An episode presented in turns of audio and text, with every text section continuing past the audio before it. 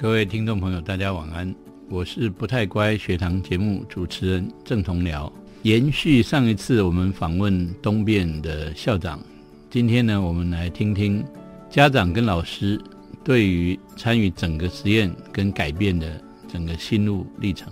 在这里，你可以快乐学习；在这里，你可以勇敢逐梦。请听我的天空，我的学校。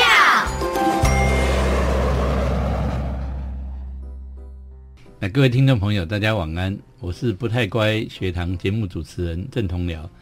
今天晚上呢，我们延续上一次访问呃台中太平区东边国小朱校长办学经验。那么我们今天来到老师跟家长对于办学的体验啊，我们这是体验学校嘛。那能不能请三位先跟呃听众朋友打个招呼？大家好，我是东边国小谢美雪老师，今天很高兴能够来到这里跟大家做这样的分享，谢谢。大家好，我是东边国小的家长张乐文，很高兴来到这里，谢谢。大家好，我是东边国小家长会长陈品妙，欢迎各位哈。呃，一位是谢美雪老师，嗯，来这边已经教了二十几年，然后我们的家长会长陈品妙。以及另外一位家长张乐文，我们先从嗯美雪老师开始啊。你来这边教书那么久哈，那遇到东变说要做实验，你当时候的心情是怎么样？一则喜，一则忧。喜的是东平国小，因为是整个转型，我能够迈入更新的境界。嗯。忧的话就是啊，那时候对。整个实验教育，我们还是很模糊地带。嗯，我们有没有办法把这个学校整个带起来？嗯，再加上少子化现象，以及整个东边国小，因为是小校，要进入好几年的裁并校的问题，我们很想，因为教了二十几年，我对这个地方有很深很深的感情。我不希望这个学校整个的没落下去，这个学校又被整个没落下去，整个裁并校，我觉得这是。很好的一个喜的部分，忧的部分就觉得，哎，实验教育能不能把这些孩子带起来？这些孩子能不能继续把这个学校保留下来？可不可以成功？我觉得值得怀疑。嗯，那呃，一般有时候有一些老师觉得材料很好啊，我就可以去优先被借聘到一个更热闹的地方。那你你好像不太一样啊。没有，因为我觉得我对教育有一个使命感啊。嗯，每个教育是一个百年树人的工作，不能说因为调到别的学校去，它就是比较好。因为我觉得那是一个个人建制的问题。好，任何学校有它存在的必要，何况这种偏远地区、这种乡村型的学校，对这边的社区发展还有孩子有其存在的必要。嗯，尤其教育。不能说因为它是乡村型学校而忽略它。是，那你你怎么去克服你的焦虑？焦虑就是多多多去看一些文献啦，然后多去跟这些地区灾区的家长做了解，你们为什么想要留在这样的学校？嗯，然后这个学校可以带给你什么样不一样？嗯，因为整个实验教育，我觉得是很好的一个状况之下，就是我就是改变。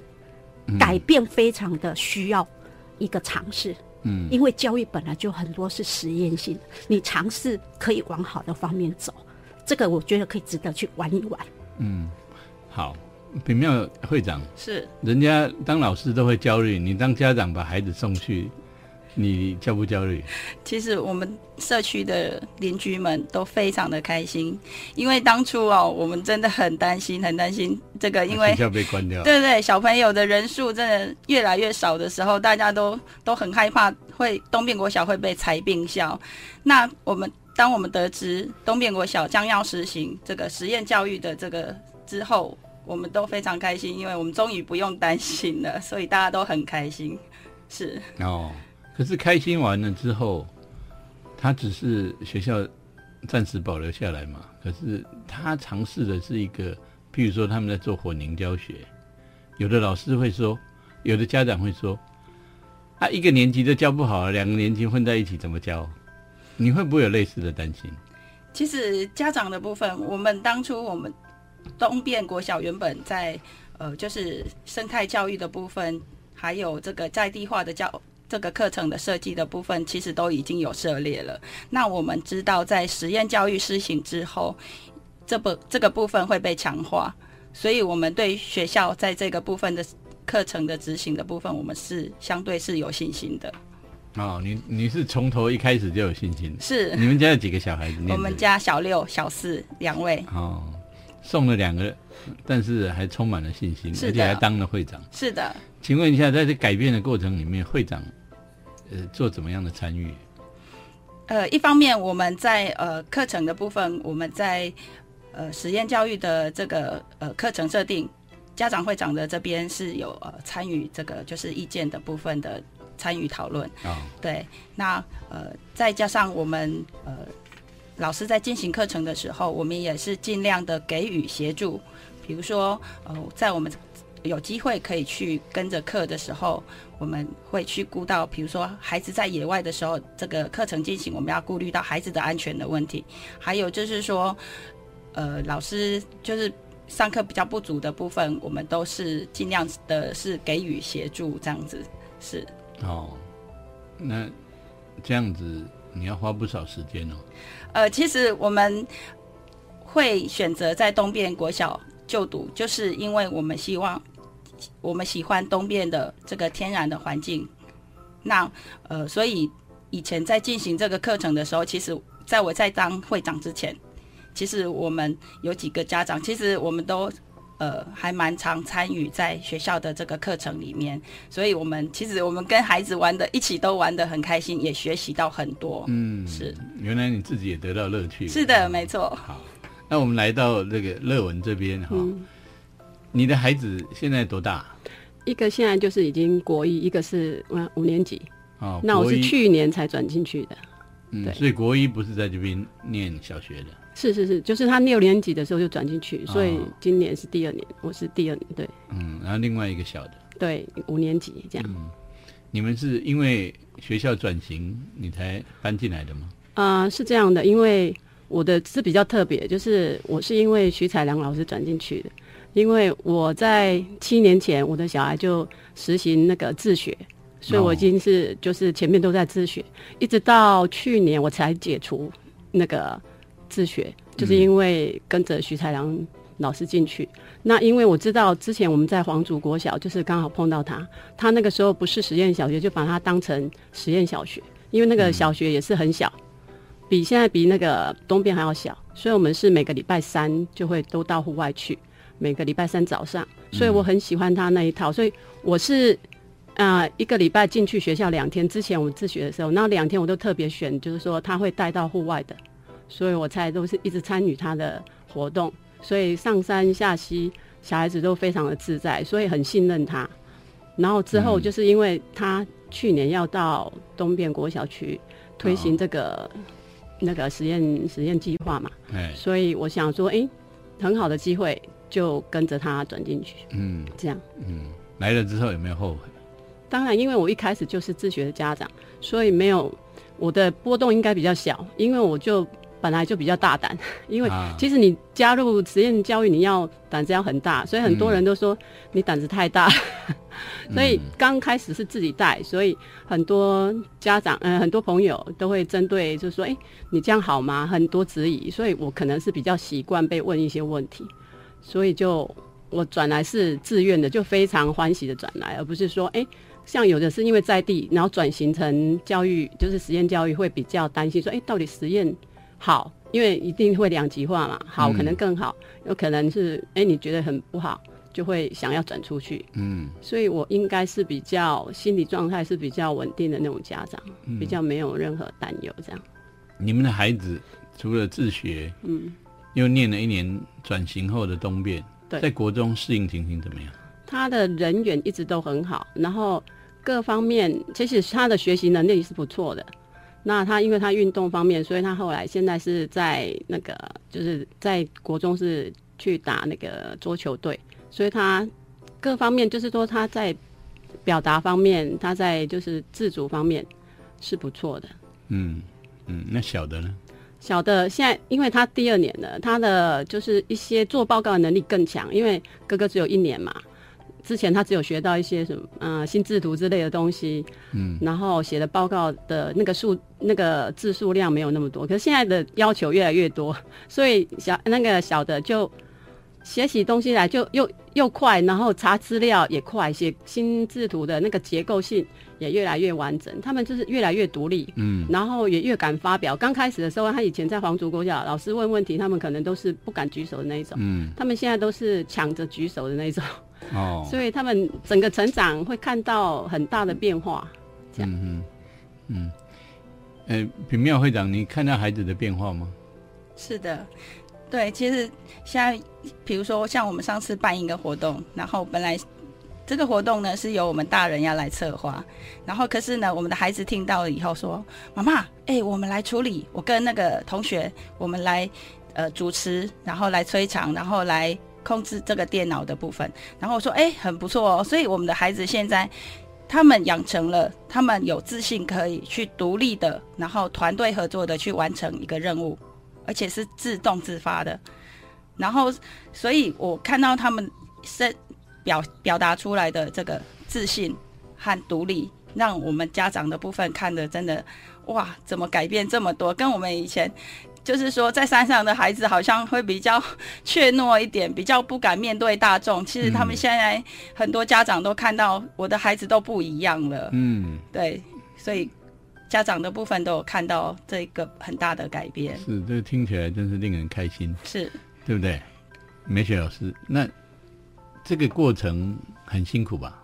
这个过程说不辛苦是骗人的，嗯我们还是很实话的说，在培养这些孩子朝向能够自主规划的状况之下，我们是一步一步去建立的。好，那那我们最起码说你们做了什么？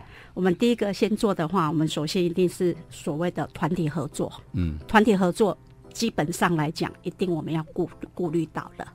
然后再加上说，我们现在因为有创新混龄，我们也可以有一些比较好的孩子，或者说不一定大的带小的，也有可能小的会辅助大的。嗯，在这方面朝向让孩子能够建立自信心，这个部分是给我们这些孩子很大的一个优势。之后第二部分开始让他们能够制造一些舞台，制造一些活动，让孩子自动去把这些做自主规划的部分，比如说他像是刚刚我们的品妙会长讲的，孩子能够主持一个节目。那当初在主持这个节目的时候，老师会在旁边跟他看，就说你们哪一个部分欠缺，稍微帮忙一下。刚开始一定要先这样，不然他会整个活动是那个完成的精致度是有待考虑的。一步一步到最后，他们会在中间，老师跟师生会互相激荡。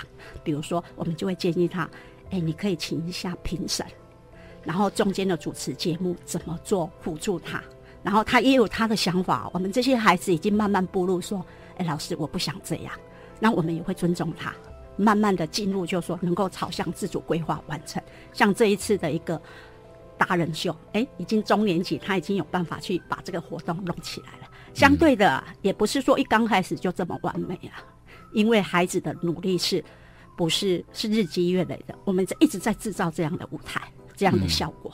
尤其是基本能力的部分，我们还是要兼顾，因为没有这些东西当见底的时候，他的回答、他的口语、他的整个报告是不完整的。嗯我们一直在做这个，谢谢。嗯，OK。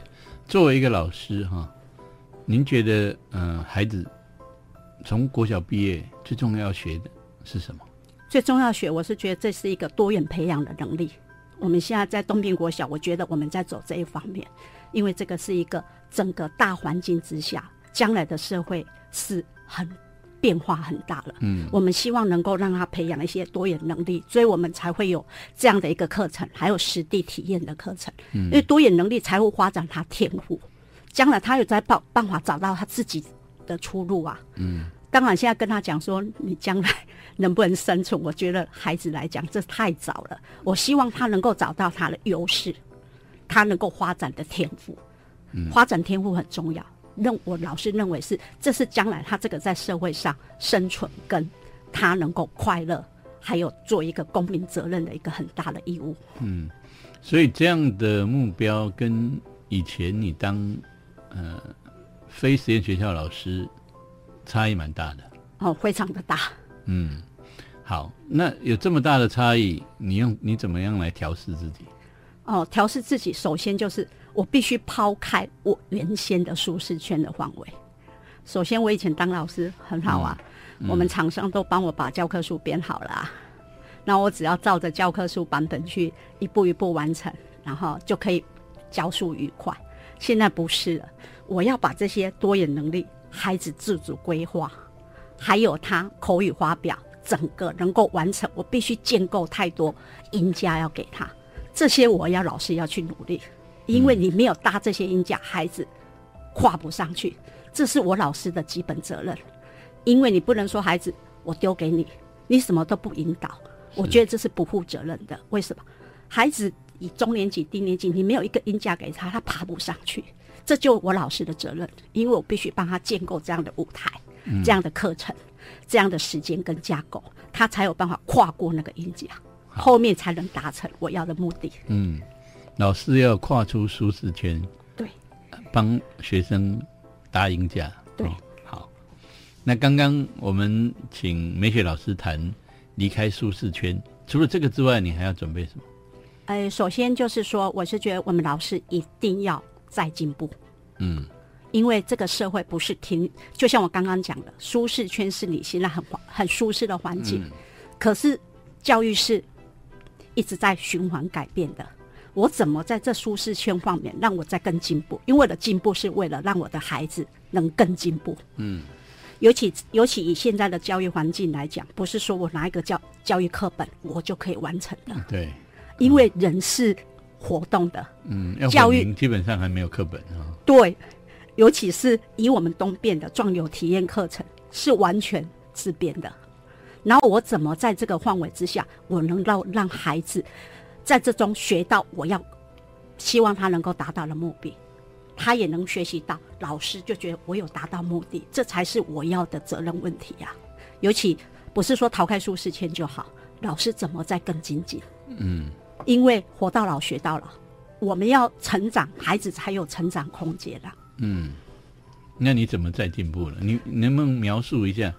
学校开始做实验之后，你本来年资已经二十几年了。对好，我已经可以退休了。对对，你看本来很舒适啊，那你愿意做这个进步的改变，你每天要要过着怎么样的日子？能不能形容一下？哦，每天过着怎样的日子？我觉得我也很实话讲，我每天一定要去研究一下，因为我们现在在做实验教育，嗯最主要说我有创新的问题，我的课程我要怎么让这些这些孩子两班合在一起或三班合在一起，那个孩子差异性，我要去研究这些课程的一个改变啊，嗯主要就是说文献，还有最新的一些教育理念。嗯还有最新在坊间很多名师，嗯，像温美玉老师啊、许福堂这些数学领域的，或者是语文领域的，或者一些转有体验的课程，我要去了解一下，然后吸收人家的新的创新方法来改变我的创新。嗯因为不这样的话，我觉得我会停滞不前。那不会占据你下班放松的时间吗？哎，绝对有占用。哦，嘿，只是说我觉得第一第一年、第二年会比较辛苦啦，因为我们必须把这些课程架构完成。到进入到第三年，我觉得哎，有些东西已经累积出来了，我们会更顺手了。就像我们的采良主任啊，他就说他在一个生态方面，他说他已经二十几年了，很多东西是日积月累才能造就出来的。我我们现在在做这样的工作，嗯，你们全校老师大概都跟你一样吗？差不多。像初三老师啊，还有好几个新的老师，他们每天有时候也到七八点才离开啊。嗯，这样会不会影响家庭生活？哎、说不影响是一点点啊，因为第一年、第二年一定要这样去啊管、那你们怎么样兼顾的？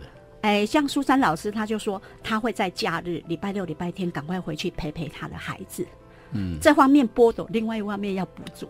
嗯我们是在做这样的事情，因为像这个天平是平衡的，在这方面要耽误比较多的时间。另外一个，我们会再找时间去补这一块。嗯，还另外再补这一块。对对对对，一定要补的，因为家庭生活不能不顾。好、家庭生活不能不顾啊，所以我们来请教一下家长这边，孩子回去之后，你们怎么样协助孩子？把孩子送到实验学校之后，你们还有做什么事吗？其实我们应该是说更忙了，因为孩子其实他的那个自主学习的部分更多，他们必须要完成行前的规划报告，然后呢，还有这个行程后也是必须要有这个报告回馈的。那这个部分家长就必须要帮忙协同的去帮助他们去完成这个部分的作业。那一方面我们跟孩子的对话也多了，然后一方面。孩子从这中间呃学习到更多的时候，家长在协助的这个部分的机会多了，那跟孩子的对话也多，其实是增进亲子之间的这个感情的部分。嗯，作为家长会长哦，你平常嗯怎么样去去整合家长的力量，或是尽了哪些怎么样的力量去帮助一个学校做转型？是对，其实呃，因为我们是原本就在学校的，是后来。才实验教育的施行，那其实对于原本就待在这个学校的家长来讲，其实这是一个很大的冲击。嗯，对。那呃，对于未知的，就是未来都是一个很不确定性的时候，然后加上孩子，有的人是千里迢迢从山下送上来，他们的那个心理的压力又更大。那其实我一直不断的告诉他们说，呃，我们必须是要信任学校，而且你是必须要信任你的孩子，你要放手的。所以在我们学校，我这个家长的部分，我我们会就是有，假如说有课程的部分，我们会会不断的分享。比如说，呃，高年级的他们可能，呃，他们现在有一个什么样的课程，他们自主规划了什么课程，然后他们获得了什么肯定，比如说，呃，有媒体的采访之类的。那我都希望我们低年级的孩子们。中低年级的孩子看到这样子的成果展现的时候，你们要有信心，跟着学长姐的脚步，你们以后的脚步跟着他们的时候，你们的成果以后也是像他们一样的耀眼。我都要不断的给家长信心，然后家长要不断的，你要对自己的孩子有信心，对学校。对老师都是要有信心的，我相信这个信心的建立是非常重要的，所以我们在这个区块也花了很大的功夫。嗯，那你通通常透过怎么样的方式、怎么样的呃机制去跟家长做这些沟通？是呃，基本上讲学校的活动，我们是可以参与的。我会呃多希望家长亲自来。这个活动的里面，你就可以亲自的知道，很实际的了解，说你的孩子学习到了什么，改变了他的有哪些的改变。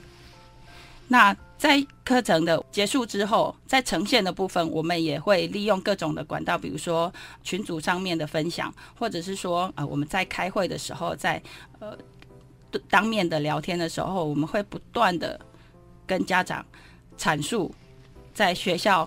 做的这一块，然后你的孩子的成长的这个区块，有的孩有的家长真的或许他并不了解说，呃，他他的孩子改变在哪里？可是借由我们在旁边观察的之中，我们可以很清楚的告诉你，告诉家长，你的孩子真的改变了，真的长大了。嗯，所以家长借由我们这样子的分享，其实他们都看在，就是说，呃，他们就可以。呃，从中获得信心，然后呃，甚至他们会改变对孩子孩子在学习的方式的改变，他们也可以体体会到，呃，实验教育做的真的是跟以前我们所接收到的传统的教育是完全截然不同的。嗯，是这个截然不同，在比较农村的地方，家长有的应该会恐惧哈。是，像你你怎么样具体的有没有一个具体的例子？像哪一位他可能特别焦虑？那你们家长跟学校如何配合，让他变得可以接受呢？像我们之前呃，我们在作画的部分，然后呃，因为我们小朋友的画作，我们就是借由罗建筑师的指导，然后我们全校小朋友的画作是拿到了这个台中市的这个阳明大楼。的展出，那展出之后，我们又有另外一个展出的机会。那前阵子我们才邀请，就是说，因为他展出的是一个餐厅，那我们就邀请家长跟孩子，然后到了这个餐厅里面，看看你的孩子的画是可以展出在大家的面前。那那一次的有一个家长，他是呃，就是比较我们传统的家庭的这个家长，那他就会说啊，我好看伊安尼，毋拢毋知咧为啥，诶、啊那会较搞着安尼，应该搞迄话可以伫咧餐厅内底等等嘛呢？他就发现，诶、我的孩子原来他做的事情是超乎我们的想象的，嗯所以借由这个方式，他他知道，哎、不敢啊哦，他的孩子是可以获得大家的肯定的。那这样子的方式，变成他自己要去调整他自己看孩子的角度。所以他那一次，他给我分享是他的内心的冲击是非常大的。他不晓得他们这样子传统教育之下，小孩子会有这么大的出乎意料的这个表现。那甚至于他可以回去分享给，就是说家里的人，这个孩子的部分的改变，这样子。令人开心的故事。那乐文，呃，嗯你的孩子那个嗯你自学惯了哈，看起来你是比较勇敢的。呃，但是从你的经验，嗯，能不能给一般的家长来呃给一些建议啊？怎么样带领孩子？如果你要选择实验教育的话，一方面当然就是我刚刚讲的，要够胆子要够大，再接再来就是说你一定要先研究，因为现在是教育的那个多样性很多，所以你要去选择，要去有想法说你要选择哪一种，因为现在是百花齐放嘛，所以大家就都可以选择实验教育，所以你要先肯定说你要什么样的，那你研究好之后，你就是送过去之后，如果像你是那个公办公营的实验小学的话，你就要很放心的把小孩子交到学那个学校去，你可以有一些想象、一些期望，但是当老师在运作的时候，你可以你要愿意让你的小孩给老师玩，对，这是很重要的。这因为实验就是你可以，其实你选择一般的公立学校也是一种实验，嗯，在我的心里面，那也是一种实验教育。对，所以而且两百年没变。对，那是很普遍性的实验教育。对，所以你可以多样去观察，然后你选定了之后，你要放心放手，嗯因为你已经之之前已经做好研究嘛，这是一个选择性的，所以你要很相信你自己的选择，然后愿意去期待小孩子的改变，而不是他改变绝对不是瞬间的，你要有等待的心。嗯对他以那个其实知识性的东西是很容易教，他以后想要什么知识，知识性的东西随便学就可以。但是你那种内在的东西、内化的东西是很重要，像品格方面，还有自主能力方面，还有你规划的能力，还有就是你应对的能力，然后到了一个陌生的环境，你的适应能力。跟团体的那个合作的能力，这些都是我们现在学校有有课程上会会运用到的，还有上网找资料，这些东西都是非常重要的个人的那个能力。能力对对对，嗯所以这是反而是比你知识性的传授还要重要。嗯谢谢。好，很精彩哈、家长要胆子够大哈、嗯、说起来容易，做起来并不容易。你是真的这么做了，能不能谈一谈你自己的经验？你如何变成一个胆子大，把孩子交给学校之后就放心的家长？在一开始，我想家长的那个他其实他跟他的背景也是很，或者他的嗯个性其实都是有关系的。嗯因为我从小可能就也算是个野孩子吧，就是也是喜欢到户外去。因为我是基隆人，所以我是每个暑假都是泡在海边的，就每个暑假都在那边游泳，然后晒的都脱皮的。所以，我为什么胆子大？就是通常是环境，还有你个性，就是敢，就是什么事都想尝试。嗯然后而且像以前是我我记得我爸爸说，哎、你，哎、我说我要出国留学，他说不可能，我们家庭环境不可能。然后我就说，哎、后来我自己出社会存了钱，我就还是勇敢的出去了，是我自己一个人出去，完全都没有任何的那个，所以这个是可能你的背景或者你的个性是很很就很大的关系，所以嗯可能是这样。我想我的小孩的教育要跟人家不一样，所以我在他中班的时候就已经计划了。我问了好多家长，我说：“哎、你要不要自学？我们一起自学。”没有人一个人敢，所以好没关系，那我自己来。所以我也是自己找很多资料，然后自己就说就开始很毅然决然就，就算是第一年没有申请通过，那个当当时七年前是很难申请的，而且是台中县更封闭，不是台北市、台北县比较好申请过，嗯所以我那个时候就是就算没过，我还是要自学。嗯所以我就到了比较小的学校去用请假方式，然后也是继续让我的自学计划这样。嗯嗯。那你对那个想要走上实验教育的家长，有没有具体的建议？除了胆子要大之外，他的方法是什么？因为现在我我的自学方式是比较等于是说比较没有那么多样性的，我是啊、读经自学，所以我大部分的时间除了接近户外，我喜欢小孩子接近户外之外，就是我们是读经典。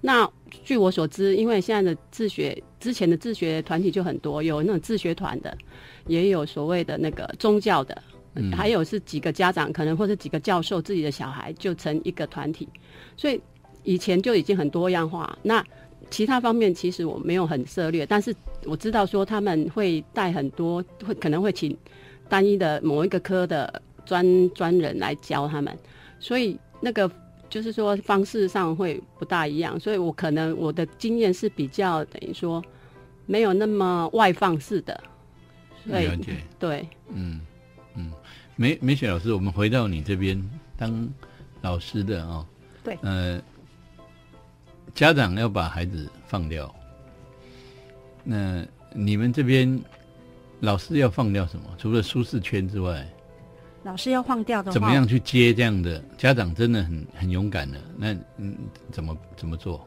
我觉得大胆尝试一定要跨出去。嗯，尤其我是蛮感谢这些家长的，因为我们很多课程是在外面实地体验的。我们那时候在做这一部分的时候，我们一定事前一定要先跟家长做说明，嗯，比如说要准备哪些东西，因为我很怕我回来孩子，哎，这边上一块，那边 少一块，哦对家长没得说明哈，嗯所以尤其像石门坑溪，那回来每个孩子都一定被五节芒刮过，嗯华姐说：“哎、隔天家长会不会 找到学校啦？”嗯华姐还好，这些家长已经很忘手了。这个我就觉得彼此师生要共成达成共识啊，就是说我要跟家长做成好的协商，然后尤其是过夜的这种课程。自主规划的课程，我们都会请家长事先跟家长说，我们有这样的课程，然后家长你能够怎么协助？这个彼此之间，我们老师跟师生要打好关系，因为我们这样才可以帮助孩子。尤其像中年级上次的脚踏车行程，我们会跟家长讲一下，就是说我们大概到火车站的时候，我请你家长要放手，你赶快进去，然后孩子要自主，能够自求生存进去。家那个家长会不会担心？我觉得会，然后老师也会担心孩子能不能顺利闯关成功。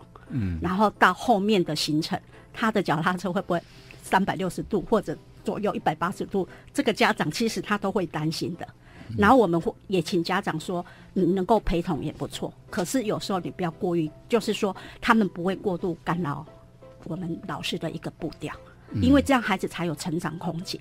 最主要是说，我们最好我们有跟学跟家长保证啊，我就说，在我们这个设计课程方面的时候，我们尽量达到他的安全跟富含教育性的意意识，因为我们要给家长一个保证。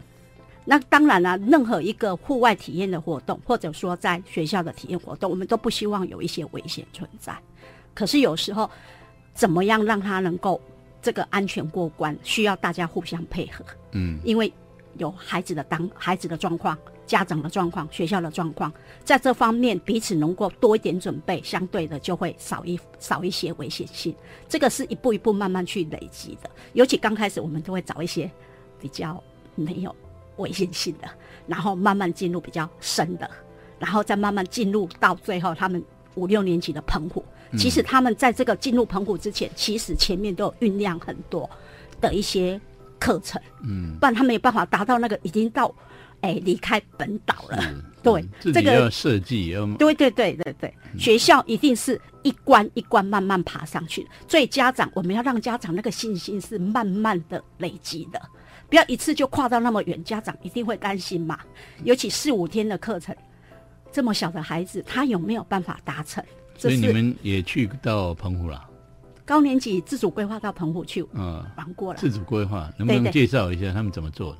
哎，首先他们要自己先，我澎湖要他们要自己上网找资料啊。嗯就说我澎湖这四天你要看哪些东西，因为都没玩过，然后他们要自己去联络旅行社嗯啊，旅行社他们后来找了一个旅行社，我们都没听过的，这是孩子找的哦。嗯啊，找完了之后，他怎么跟旅行社做？就是说这一段期间我怎么做交通啊，还有搭船啊，然后到那边之后，怎么跟旅行社配合，就是说住宿，还有怎么课程，他们想走哪里，然后吃住，他们都是这样自主规划完成。所以四五天的行程，他们几乎很多东西要学到那个，甚至跨那个海的时候，时间规划孩子是自己来的。嗯，那老师在这过程里面扮演什么角色？大概就引导而已。因为第一个孩子在走这个的时候，我们会跟他建议说：“你觉得这个行程是不是稍微不够或者太赶？”因为大家都没去过，孩子没去过啊。嗯。他凭他的上网查资料，凭他的想象，他觉得这半天你可以达到吗？你的走路可以达到吗？那你这个，比如说你要到哎澎湖的街去逛街，你要多少的时间？他自己要有个。规划老师就会跟他建议一下，哎，我们的经验告诉你，这里好像时间稍微，你可不可以怎么样？因为老师只是做这样的辅助角度而已。嗯，然后最后他们后来的成果报告，他做成小数，这个小书的部分可能就是老师要稍微引导一下，因为完全让他是大部分都是学生自己去完成啦，只是稍微老师会让他多一点点引导，让他出来的东西会比较精致一点。老师只是做这样的协助而已。嗯，像去澎湖是一个怎么样的课程？就是一个结合毕业呀。结合毕业对的一个，还有就是我们后面的他们六年级我们毕业认证。嗯，那跟他当年度的一些学习内容是怎么整合的？它整合第一个说所谓的整合就是实际体验。嗯，因为我们里面有很多什么。产业的体验呐，然后溪流生态。那因为我们东边国小大部分就是溪流生态、门禽生态，然后昆虫生态啊。这次孩子他就觉得我们在山区，我想要去海边试看看。嗯，所以他们就觉得哎，澎湖不错，想要去试看。因为我们很多孩子是没有跨到台湾本岛的，台湾本岛跨不过去啊。嗯，所以这次有些孩子其实说我可不可以到澎湖？后来我们就老师讨论，就觉得哎，也不错的一个点子啦。所以说，好，你既然想要到澎湖，那你就先规划一下你想要几天，然后最主要是这中间的规划的时候，他们的经费是自筹的，孩子自筹的。怎么自筹？他们做蓝染啦，嗯，蓝染，然后蓝染一块卖多少钱？然后甚至去琵琶节的时候去当导览，嗯，然后石门坑溪去当导览，去赚一点点，就是他们的毕业展、毕业的经费。完全是他们自筹出来的。嗯，这一段期间，我们学校没有提供说给你多少钱，因为很多你这五天你光是吃跟住，你自己要去想，你大概吃住要多少钱？你卖染染一块布，你要做几块，你才能够达到这样的效果啊？嗯，完全就觉得还不错的一个体验。第一个是自筹的哦，不是家长出钱的哦，这个是我觉得有达到整个的教育目的。嗯，这样大概筹了多少钱？他们筹了两万多，两万多，对对对，全部的人两万多吗？全部的，因为原里面有那个冉冉就卖了两万多了，嗯，还有他们有去那个去当导览员的时候，还有筹一些钱啊。那两万多不够啊？当然啦，啊不够，所以他们还有做其他的好几次的筹，不是只有一次就筹两万多。运动会的时候还卖那个 卖那个盆栽呀。哦，对呀，就卖卖盆栽，然后所以没有跟家长拿钱吗？没有跟家长拿钱，你可以问一下家长。哦，他们也有毕会长有毕业班的孩子，嗯，他们是自筹出来的。好，这里面老师要带这样的课程有几个困难啊？第一个就是你怎么样去克服你可能要面对带孩子出去而产生风险责任的问题。第二个就是你怎么团队合作，能不能谈一谈你？你们会不会担心风险？因为很多体制内的老师们会避免孩子所谓那个有可能出事的风险嘛，不管大小事，因为他来这边，呃，不想吃上所谓官司或者麻烦。那你们不担心这个吗？担心啊，嗯，只是在这个跨海这个阶段的时候，我们里面有一些老师，他已经在礼拜六、礼拜天，其实事先让孩子可以做。跨过这个阶段，曾经就去挂那个鹰嘴山爬那个 角度，我觉得这些家长也很大胆，让这些孩子去爬看看。首先就已经有这些坡坎让他先过了，之后才能进入我们现在这种自主规划到外岛去的。是，嗯，OK，所以渐进式的，渐进式不敢一次跨那么大，因为我觉得他们已经到五六年级了，其中有些低年级跟中年级，我们必须先从小部分走。嗯，像低年级他已经先，比如说先到太平区的一些市区坐公车，然后中年级跨别的像到后里，我们是这样渐进的，让高年级可以跨更远。嗯嗯。我站在老师的立场上，我们非常努力在这教育这一块做努力。我希望大家能够对教育很大的支持，给我们一个很大的信心，是在实验教育这方面我们能够成功。嗯，如果我也希望这个能够成功。如果老师愿意做了，家长就要支持。对，啊，那家长有没有什么建议？我想，因为实验教育现在就是实验三法过了嘛，所以它是百花齐放。那我们家长其实要。你的你你的想法要跟以前完全不一样，因为现在有太多元的东西，你一定要去接触，而不是说只是跟以前一样，而小孩子只要是他的课业就好，一直加强他的课业，其实他的其他能力才是未来他在他的人生当中才是最重要的。不管是哪一方面，甚至就是说你心理的强度，因为现在很多小孩就是因为课业的关系，心理强度不够，嗯，所以其实你其他能力强的时候，你以后要任何的，嗯，你要任何的知识，其实是很容易得到的，嗯，所以大家应该要去敞开心胸去认识这个实验教育的的好处，所以慢慢的可以，因为现在越来越多时间教育，所以其实是可以好好的去去参与，谢谢，嗯，会长有一个。总结建议吗？以东变为例子哦，而东变的这个实验教育的特色是在这个生态教育的部分结合到在地的这个部分。那我觉得我们的孩子对于在地化的这些知识都非常相对的，在传统的教育里面是相对是非常缺乏的。那我觉得实验教育能够让孩子们你真正认识这这个你周遭的土地，进而这个土地是有感情的，然后以后是。可以做有益于这一块土地的一些事情，然后土地这个人的部分都是非常的这个贡献的部分，所以我我想，呃，我们说教育要教育，把你的孩子教导为一个很独立的个体的人，那我们希望我们的实验教育可以朝着这个方向去前进。谢谢。好，非常感谢三位啊！我觉得今天最开心的事情是听到家长说，孩子回来之后不同了。哦，我觉得这个是很令人开心的。对对，谢谢梅雪老师，谢谢两位家长今天接受我们访谈，谢谢谢谢谢谢。